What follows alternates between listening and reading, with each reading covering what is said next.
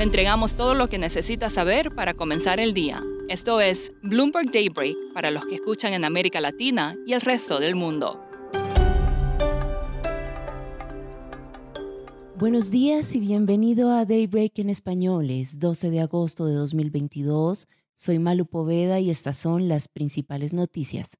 Feliz viernes para todos. Empecemos con los mercados. Los futuros avanzaban junto con las acciones en Europa y Asia. El oro fluctuaba, el petróleo se mantenía estable y el Bitcoin bajaba a una cotización cercana al nivel de los 24 mil dólares.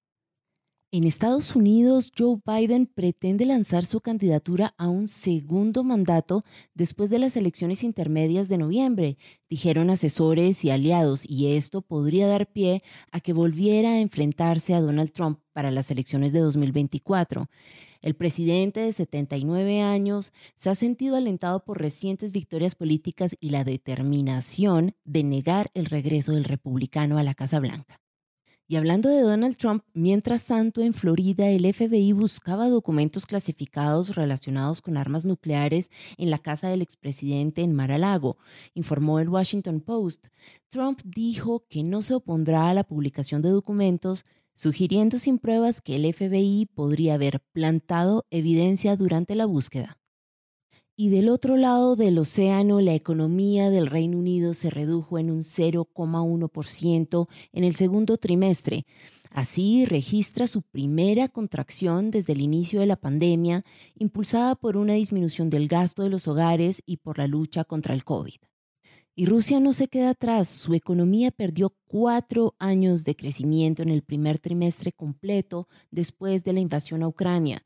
El PIB probablemente se contrajo en un 4,7% interanual, pronostican los economistas. El Banco de Rusia prevé una contracción del 7% en el PIB del tercer trimestre.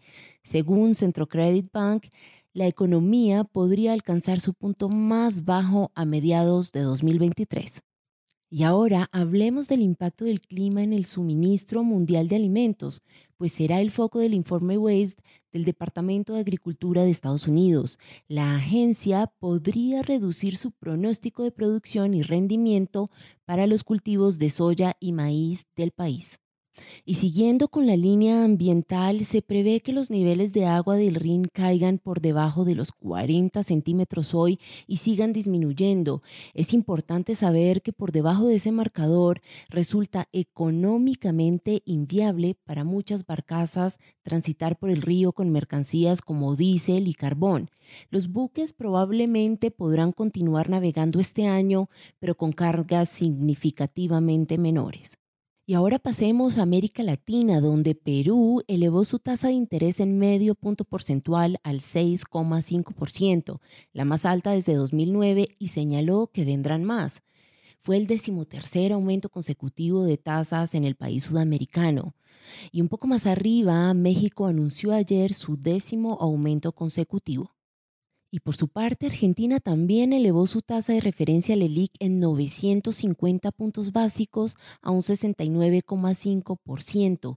Es el mayor aumento en casi tres años y una señal de una postura más agresiva contra el alza de la inflación.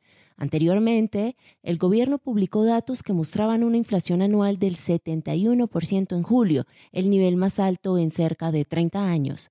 Ahora hablemos de Colombia. El presidente Gustavo Petro designó al ex senador Armando Benedetti como embajador en Caracas, mientras Nicolás Maduro nombró a Félix Plasencia como embajador en Bogotá en un intento por restablecer los lazos diplomáticos entre los países. Y volviendo a México, contratistas que trabajan en la refinería de petróleo Dos Bocas, perteneciente a Pemex, iniciaron una huelga el jueves denunciando un retraso de dos semanas en su pago, informó el diario Reforma. Y en Colombia, la estatal Ecopetrol solicitó al gobierno, que es su principal accionista, que eleve el precio de referencia para cuando comience a cobrar impuestos a la exportación de petróleo.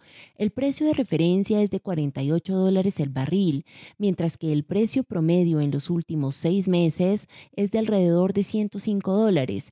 El nuevo impuesto incidiría en el valor que exceda el precio de referencia. Y para terminar, nos vamos a Europa, donde la ola de calor ha sido catastrófica para los glaciares alpinos, una gruesa capa de hielo que cubre un paso de montaña suizo desde la época romana se derretirá por completo en semanas, informó AFP. El deterioro de los glaciares también revela sus secretos. Se han descubierto dos conjuntos de restos humanos y los destrozos de un avión de hace más de medio siglo. Eso es todo por hoy, gracias por escucharnos. Para conocer todas las noticias que necesita para comenzar el día, revise Daybreak en español en la app Bloomberg Professional. También puede personalizar Daybreak para recibir las noticias que desee. Eso es todo por hoy. Sintonice el lunes Bloomberg Daybreak